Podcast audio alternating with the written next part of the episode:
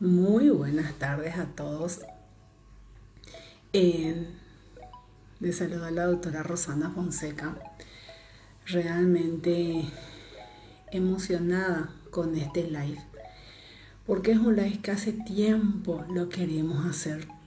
Eh, por la importancia del tema, por el compromiso que tenemos todos con el tema. Y no es el tema vacunas, es un tema que realmente nos compromete no solamente a los profesionales, sino que a todos como componentes de una sociedad. ¿sí? Entonces, realmente este live de vacuna lo veníamos, por decir así, persiguiendo desde hace tiempo, porque muchas veces se generan tantas dudas respecto al, al, tema vacunas. Sin embargo, no magnificamos que pocas cosas ha impactado tanto en la humanidad como el descubrimiento y el desarrollo de las vacunas. Es increíble las vidas que se han salvado gracias a las vacunas y que se siguen salvando gracias a las vacunas. Así que realmente este live estoy feliz de poder hacerlo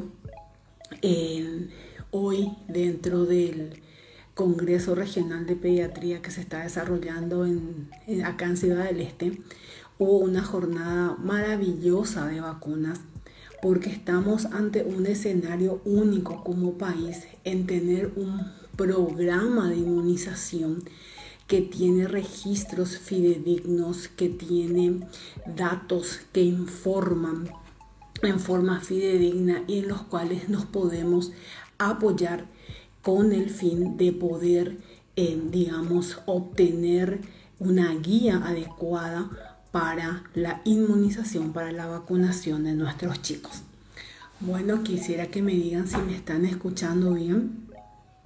Em, voy a invitar, voy a, a, invitarlo a nuestro invitado de hoy, valga la redundancia, sin antes recordarles que este live quedará grabado en la cuenta de Instagram de especialidades en punto y quedará disponible también como podcast en el canal de en Spotify llamado Conexión Salud. Bueno, ahora lo voy a invitar a, a él, al doctor Héctor Castro, quien es pediatra, infectólogo, director del programa ampliado de inmunización PAI, con quien estoy inmensamente agradecida por haber aceptado este live y a quien realmente agradezco por todo lo que ha hecho en pos de la vacunación de las distintas enfermedades prevenibles por vacunas y principalmente lo que nos ha tocado en estos últimos años, cuál es el COVID. Lo invito a él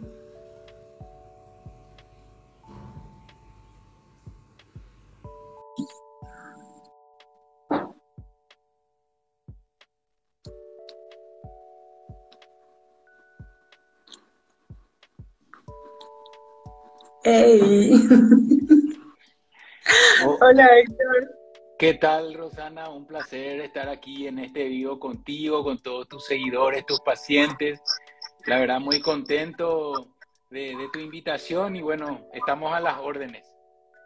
Ay, la, que está contenta soy yo, porque realmente después de estar en la jornada de vacunas que, en la que participamos hoy y ver todo lo que está haciendo y lo que hizo el país en, en relación, y como dije recién, no solo a lo que es vacunación de COVID, sino que darnos ese baldazo de realidad en cómo estamos como vacunas, cómo, cuál grande es nuestro compromiso como sociedad, no solamente como médicos, sino como padres de familia, como em, em, informadores de nuestros, de nuestros pacientes, con darle información responsable, objetiva y aclararle las dudas en relación al tema vacunas. Realmente todo lo que nos mostraron hoy enriqueció demasiado eso y aumenta el compromiso. Así que realmente inmensamente agradecida por porque hayas aceptado esta invitación, Héctor.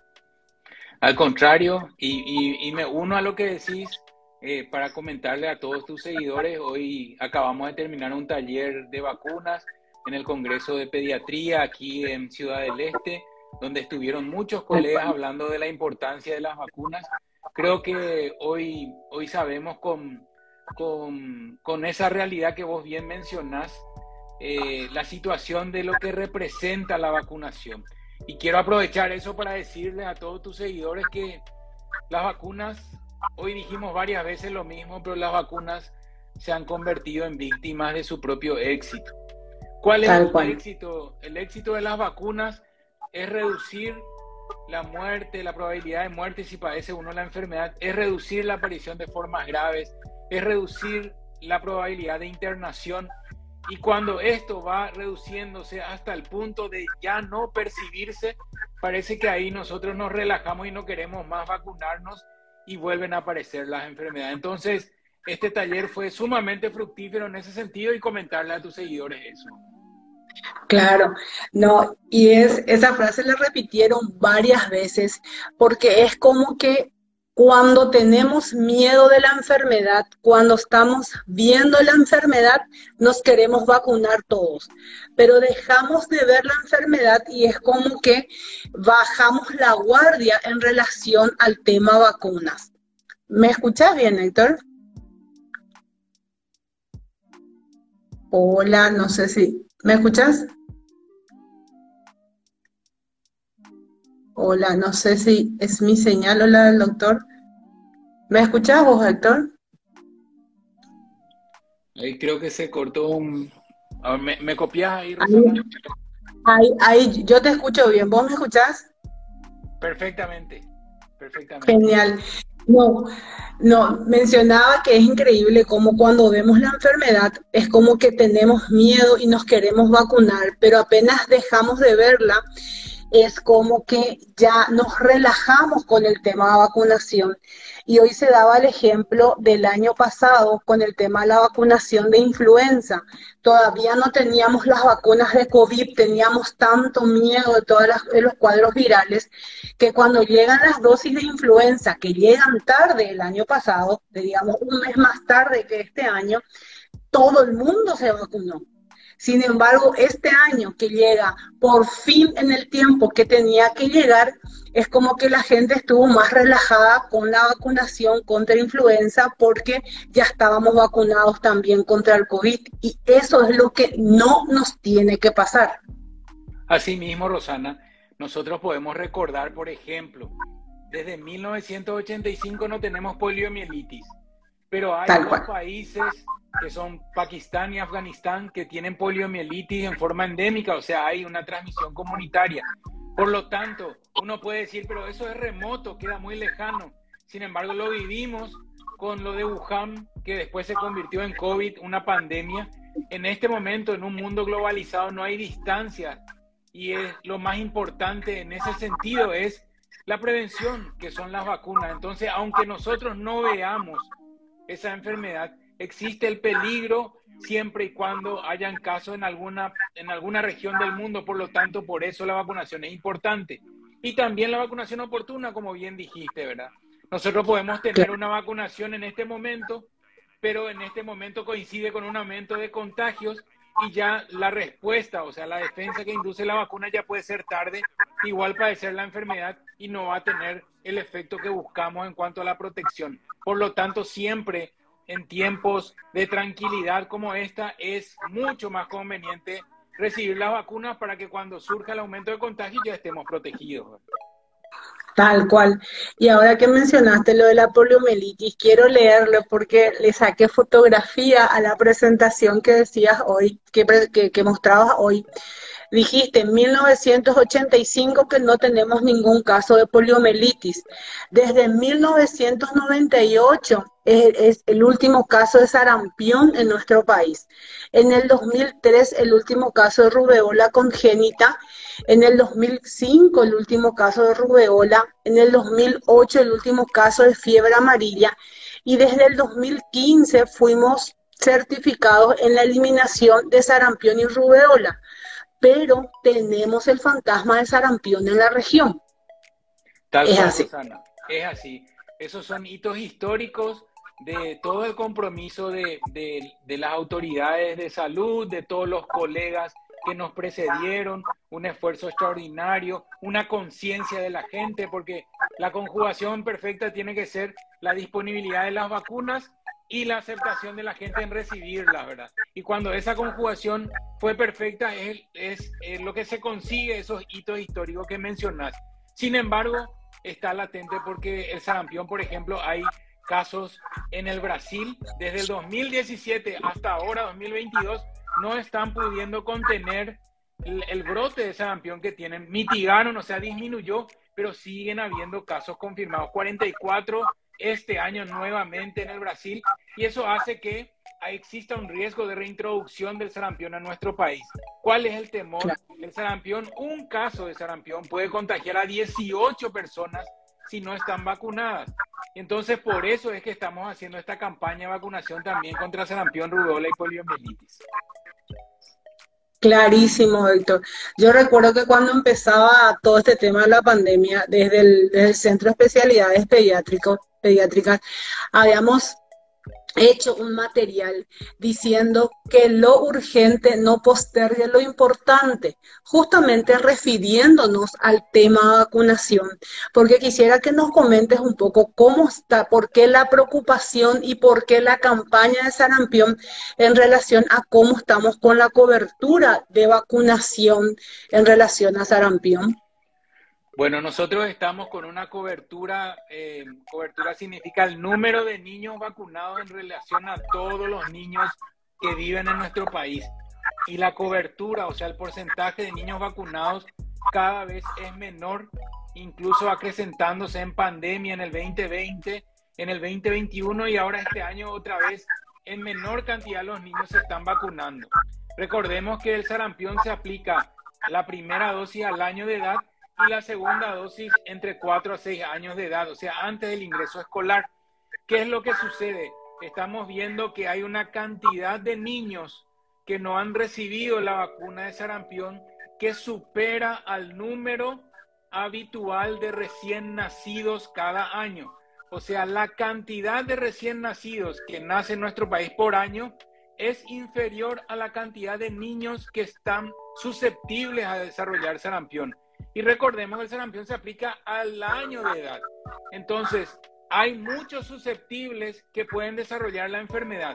El otro punto, Rosana, es, hay casos de sarampión en el Brasil que puede reintroducirse. El otro punto es, es sumamente contagioso. Contagia hasta 18 personas, un solo caso. El otro punto es, por debajo de 6 años, el sarampión tiene mayor probabilidad de desarrollar formas graves secuelas irreparables en los niños. Por lo tanto, si unimos todo eso, obviamente la preocupación que tenemos va a ser, tenemos que salir a vacunar a los niños, debe haber mayor conciencia y responsabilidad de los padres y ahí está nuestro mensaje en los consultorios, así como bien vos haces con todos tus seguidores ahora, en lo que es la confianza en las vacunas. Me encanta. Lo dejaste clarísimo. Y nosotros estamos en una situación de que por estos casos de Brasil existe una campaña nacional tipo de refuerzo del sarampión y que muchas veces los padres preguntan y quisiera que nos aclares por qué es importante vacunarnos dentro de estas campañas o por qué se realizan. Porque muchas veces los padres dicen, pero doctora, le puse hace dos meses o le puse hace seis meses, ¿por qué le tengo que hacer este refuerzo? ¿Cuál es la importancia de volver a aplicarnos dentro de estas campañas? Bueno, cuando hay un grupo de, importante de niños que no tienen la protección contra sarampión, sin embargo pueden haber niños que tienen un esquema regular. En ese sentido, ¿por qué se hace una dosis adicional independientemente si tiene uno un esquema completo o no? Porque en las vacunas no ocurre la protección en el 100% de los niños que reciben la vacuna. Por ejemplo, de 100 niños que reciben el esquema completo de vacunas contra sarampión, de 100 niños, 90 tienen la protección. Hay un 10%, o sea, 10 niños que no desarrollaron la protección. ¿Cómo yo sé si mi hijo pertenece a ese grupo de 90% que respondió o al grupo del 10% que no respondió? No lo voy a saber. ¿Cómo yo puedo evitar que mi hijo esté en ese grupo de 10% que no respondió aceptando la dosis adicional. ¿Por qué la dosis adicional? Porque la dosis adicional eleva la protección incluso cercano al 100%. Por esa razón, nosotros estamos instando a todos los padres que independientemente del esquema de su hijo, si tiene completo o no, y tiene entre 1 a 6 años, entonces tiene que recibir la dosis adicional porque en ese grupo de edad hay mayor probabilidad de desarrollo grave del sarampión. Lo dejaste clarísimo. Y se está considerando, si no entendí mal hoy, realizar como esa dosis de refuerzo de una forma más anticipada, Héctor, como digamos que cambiar nuestro esquema. Bueno, una vez terminado esta campaña de vacunación con la dosis adicional, el esquema de vacunación regular en los niños contra el sarampión implica una dosis al año de edad y otra dosis a los cuatro años de edad. Después de esta campaña, lo que planteó el Comité Técnico Asesor, basado en experiencia de otros países, es que la primera dosis siga siendo a los 12 meses de edad, o sea, un año, y la siguiente a los 18 meses, o sea, a un año y seis meses de edad. ¿Por qué razón? Porque cuanto antes tengan el esquema completo, mejor va a ser la protección atendiendo la situación epidemiológica. Y vemos también que a medida que crecen nuestros niños, muchos padres se relajan en, el carnet de vacunas y no lo actualizan. Entonces, cuanto antes esté completo, mejor, y así también sirve para que aquellos padres eh, intensifiquen en los primeros años de vida esas vacunas para que su hijo realmente en el periodo más complicado, que es menor de seis años, esté totalmente protegido. Por lo tanto, hay dos puntos importantes para mencionar. Primero, esta campaña de vacunación contra sarampión, rubeola y polio, que es una dosis adicional, independientemente si tiene o no un esquema completo, es una dosis que se le administra, pero que no se cuenta como primera o segunda dosis, es una dosis adicional. Y el segundo punto, una vez culminada esta campaña, nosotros vamos a establecer que al año de edad sea la primera dosis y al año seis meses la segunda dosis. Esta segunda dosis anteriormente o hasta ahora era a los cuatro años. ¿Por qué vamos a hacer esto?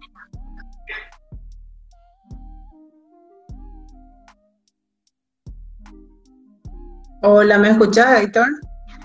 No sé si. Hola. ahí perfecto, perfecto, te Perfecto, Genial. Genial. Y mencionaste ahora, en relación a la campaña, también el tema de la poliomielitis, que escuchamos hace poco que hubo como un caso en Brasil. Muchas mamás a veces, es decir, las abuelas en realidad, reclaman el tema de los tres pinchazos que se hacen hoy a los dos, cuatro y próximamente a los seis meses también. ¿Por qué no se le pone nomás la gotita de antes, dicen, en vez de estar pinchándole hacerle un pinchazo extra. ¿Cuál es la importancia de usar IPV versus, que es la, el pinchazo, que es la sal, versus la gotita que usábamos antes?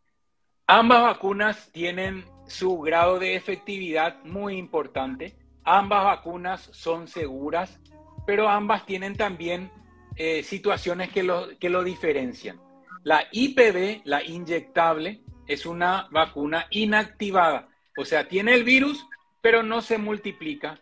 Entonces es como si fuese que recibís el virus, pero ese virus está muerto, no le va a producir ninguna enfermedad, le protege al niño en forma individual, pero no desarrolla una protección intestinal ni elimina por su materia fecal para que después también empiece a proteger a otros niños. Me refiero a la vacuna inyectable que es inactivada, que le protege al niño que le protege contra los tres, contra el poliovirus 1, 2 y 3, pero que no tiene una, un desarrollo intestinal y no se elimina por la materia fecal.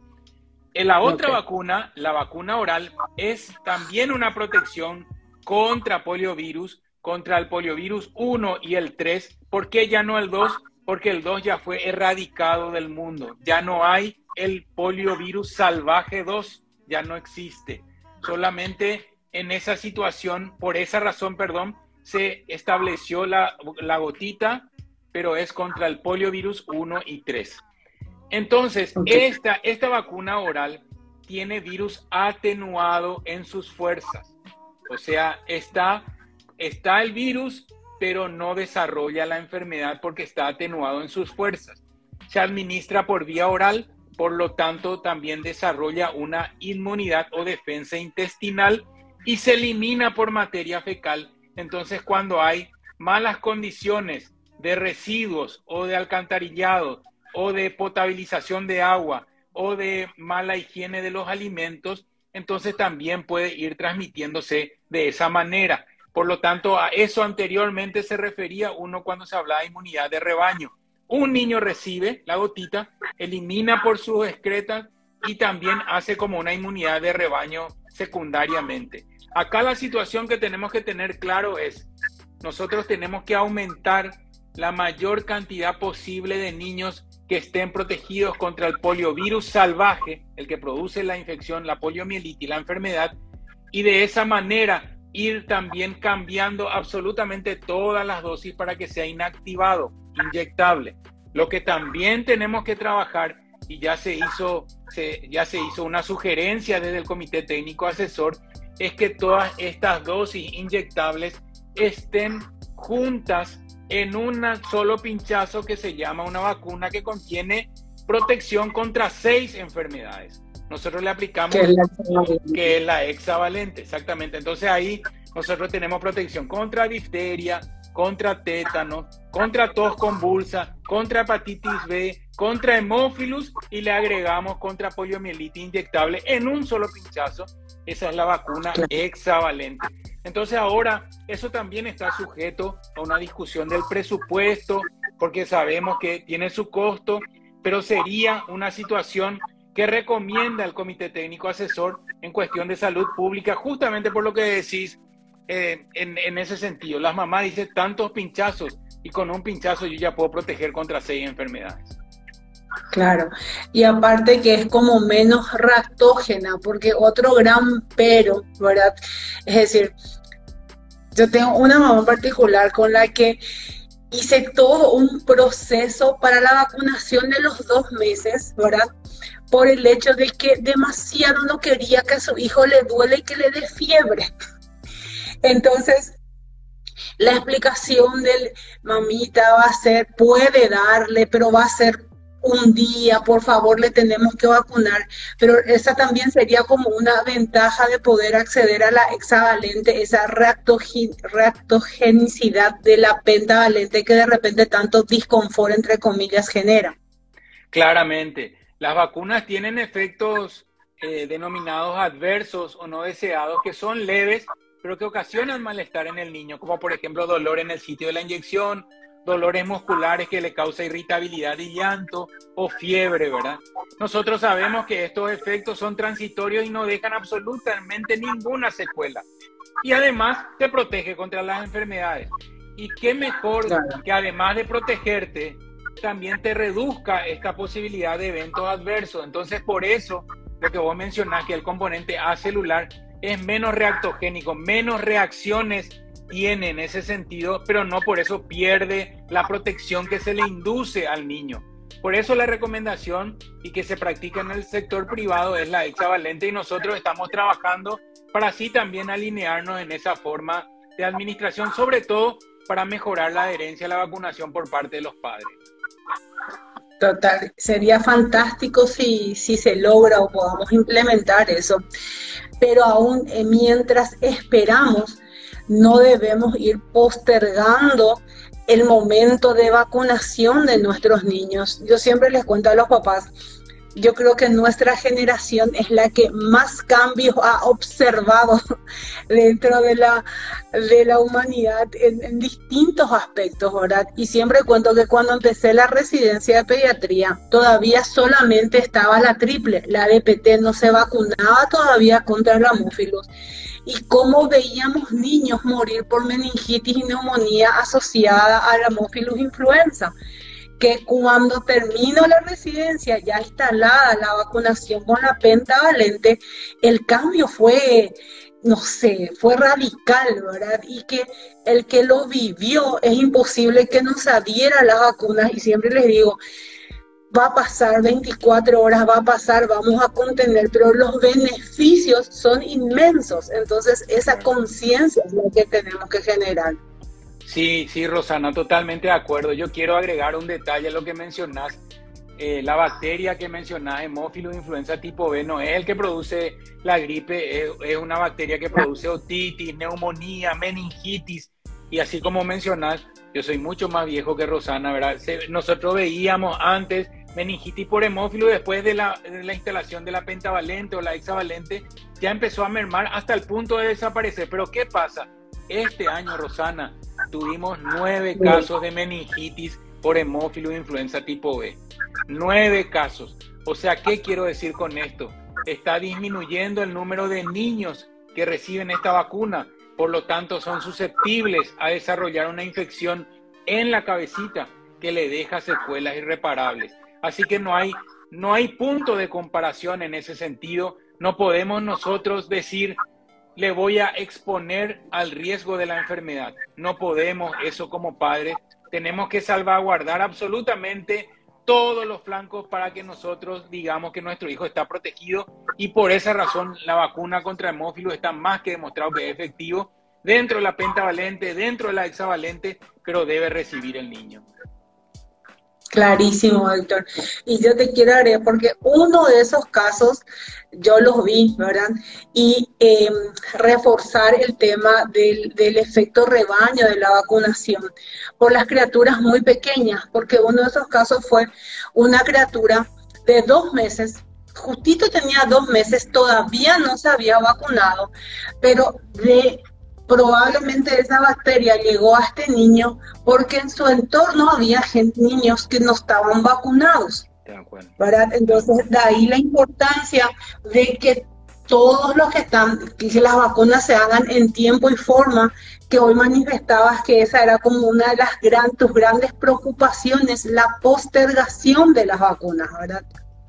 Sí, es así, Rosana. Nosotros en general eh, nos movemos de acuerdo a los recursos que tenemos y a los estímulos que vivimos, ¿verdad?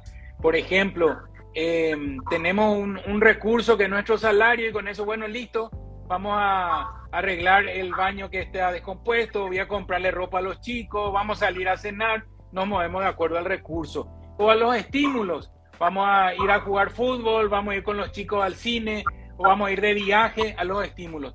Pero ninguno de esos dos puntos está establecido el cuidado de nuestra salud. Y el cuidado de nuestra salud a través de las vacunas es absolutamente una inversión. Nada más tenemos que comparar el hecho de sufrir una enfermedad sin que implique la internación. Nos lleva a no ir a trabajar, nos lleva a estar de reposo, nos lleva a gastar del bolsillo medicamentos, nos llega a causar angustia en la familia todo eso multipliquen por infinitas veces cuando es la preocupación por un niño. Entonces no se puede comparar. Realmente la preocupación que tenemos es cuántas situaciones más tenemos que vivir para que los padres entendamos que las vacunas son seguras y que las vacunas salvan vidas en los niños y en cualquier edad. Clarísimo, Héctor. Y una situación similar la vivimos nosotros en la era pre-rotavirus, ¿verdad? Es decir, prevacunación de rotavirus que llegaba a las urgencias, hacíamos guardia en aquella época, los chicos vomitando así, pero que, de no parar, que chicos que se deshidrataban, a cómo cambió una vez que se implementó la vacunación con rotavirus, que tenemos una situación particular, suelo decir yo, que tenemos una ventana muy estrecha para la vacunación contra el rotavirus y nos hemos encontrado con niños que han, digamos, superado esta ventana por la postergación de la vacunación. Exacto. Rotavirus es uno de los virus que causan en mayor cantidad diarrea y diarrea en los chiquititos, los menores de dos años, es la mayor probabilidad que tiene de desarrollar deshidratación, internación y muerte. Entonces, eso nosotros podemos evitar la forma grave de, de esa diarrea causada por rotavirus con la vacuna. Entonces, mi hijo puede volver a tener diarrea, sí lo va a tener, pero va a ser leve, no se va a internar y no va a estar en peligro su vida. Por lo tanto, vimos también ese cambio con la introducción de la vacuna contra rotavirus. Así mismo. Y quería, porque sé que tenés una reunión y no te quiero robar mucho tiempo, El tema de influenza, quería también eh, que nos haga un comentario que hoy la doctora Monjoros lo decía muy claro, de, de, la importancia de anticiparnos a que empiecen a aparecer casos, porque muchas veces nos apuramos en la vacunación cuando empezamos a escuchar que ya hay casos, ¿verdad? Y ahí podemos estar llegando, digamos, tarde al momento de la vacunación. Es así. Eh, en cuanto a influenza, hay un fenómeno también que llama mucho la atención cuando eh, se está acercando marzo. Ya, la, ya todas las personas estamos muy inquietas en saber cuándo van a llegar las vacunas. Llegan las vacunas y no nos vacunamos. Es un fenómeno que siempre ocurre, pero sin embargo tenemos que tener en cuenta, cuanto antes nos vacunemos contra influenza, mejor y cuanto, eh, cuanto mayor cantidad de personas se vacunan en el menor tiempo posible, aún mejor. Y cuanto mayor es el número de personas que están en los extremos de la vida y que se vacunen, mucho mejor. Voy a, voy a decirlo porque, primero, cuanto antes vacunarse es mejor. ¿Por qué razón? Porque la vacuna te desarrolla la de dos semanas, defensa dos semanas después. O sea, empieza a protegerte. O sea, antes no. Si hay aumento de contagio y te vacunas recién, en dos semanas la vacuna empieza a desarrollar la defensa. Por eso tenés que vacunarte apenas llegue la vacuna. Segundo punto, cuanto mayor cantidad de personas nos vacunamos, mejor. Es como si fuese que le ponemos barro a un auto y el auto quiere pasar y no puede pasar porque está embarrado. De la misma manera, el virus ingresa al país quiere distribuirse masivamente, pero como todo el mundo está vacunado y en corto tiempo, el virus se empantana y no llega a producir una dispersión masiva. Y el último punto, cuanto mayor cantidad de personas mayores de 60 años, menores de 5 años o enfermos crónicos o profesionales de la salud se vacunan, menor probabilidad de internación. Y eso también le ayuda a todos. ¿Por qué? Porque si yo, Héctor, tengo una crisis hipertensiva o un problema gastrointestinal y me voy al, al hospital y está atestado de casos respiratorios por influenza, muchas veces mi atención va a estar redirigida hacia otro sector o va a estar postergada mi atención. Entonces, definitivamente en salud pública, ahorrar las camas por enfermedades inmunoprevenibles implica manejar mejor las otras enfermedades que no son contagiosas. Lo dejaste clarísimo y hoy compartía con uno de los expositores que eh, hace poco para una charla preparé tipo la curva de mortalidad en menores de 5 años y menores de un año en nuestro país en los últimos 30 años. Y la mortalidad en niños menores de, de, un, menores de 5 años de 40 por mil en 1990, es decir, 40 niños por cada mil que nacían morían se redujo a 14 por mil. Y ese fue el impacto que tuvo el control de las enfermedades infectocontagiosas a través de las vacunas. Es decir, empezamos a, evitar que nuestros niños mueran por enfermedades prevenibles por vacunas. Y ese impacto lo tenemos que tener todos, es decir, magnificar todos. Exactamente. Y, si no, decime.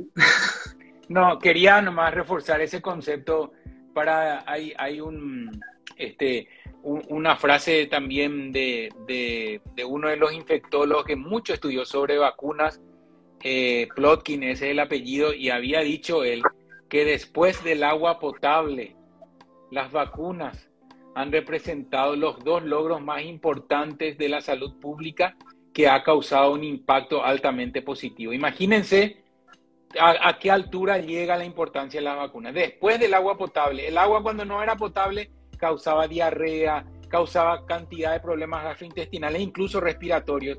Después de que se hizo potable, eso disminuyó muchísimo y eso hizo que también eh, el agua, un líquido vital, se pueda administrar de una forma más segura. Después le sigue la vacuna, que desde la introducción ha cambiado la historia de la humanidad, aumentando el promedio de vida disminuyendo la probabilidad de desarrollo de formas graves en los niños y al disminuir la probabilidad de formas graves de enfermedades en los niños, obviamente el desarrollo de su crecimiento no se ve interrumpido y entonces va a ser pleno el desarrollo. O sea, no va a estar alterado por ninguna enfermedad si nosotros le vacunamos a tiempo. Clarísimo. Y la importancia, destacando esto, de que las vacunas, como bien lo mencionaste, por un lado es prevenir muertes, por otro lado es prevenir internaciones o las secuelas por una enfermedad. Y la expectativa de vida en nuestro país, que está alrededor de los 76 años, un niño que adquiere una enfermedad que le deja secuelas a los dos años, a los un año, es un chico que su calidad de vida se ve alterada por muchísimo tiempo. Y eso implica, es todo el entorno de ese niño se ve afectado por esto que pudo haber sido prevenido por vacunas. Sí, así mismo, Rosana. Ah, también hay una frase que todos los pediatras conocemos que, que decimos que es un lustro, una vida.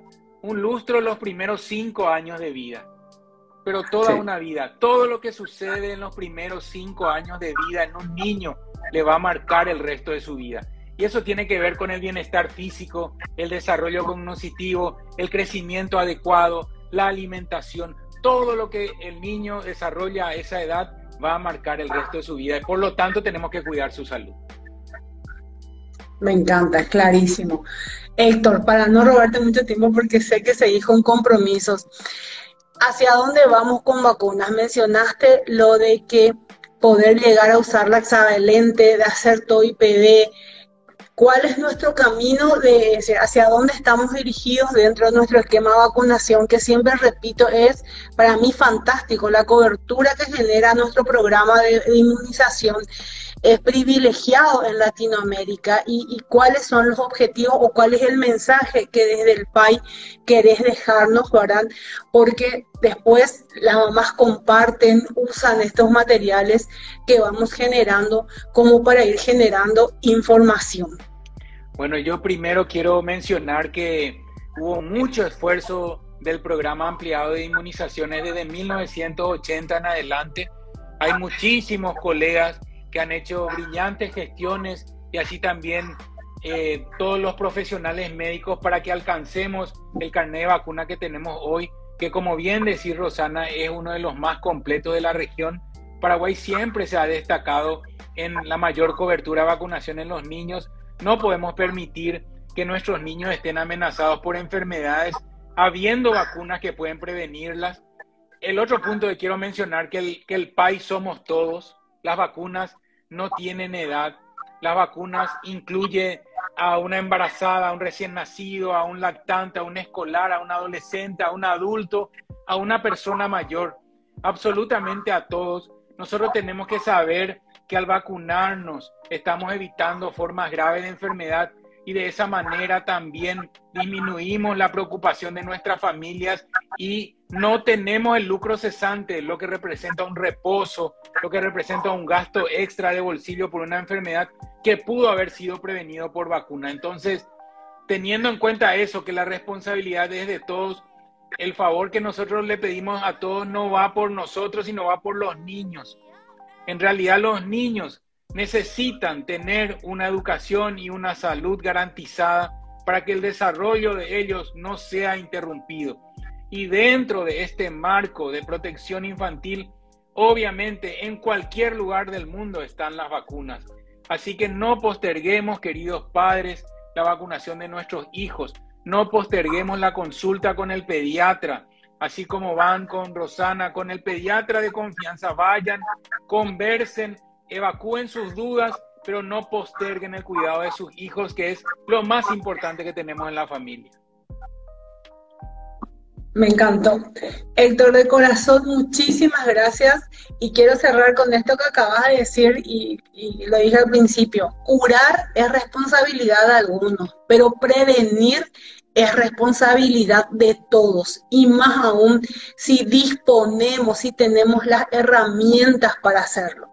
Así que las vacunas están disponibles dentro del programa ampliado de inmunización están dentro del sector privado, entonces no existe pretexto para que como sociedad posterguemos el momento de aplicación de las vacunas.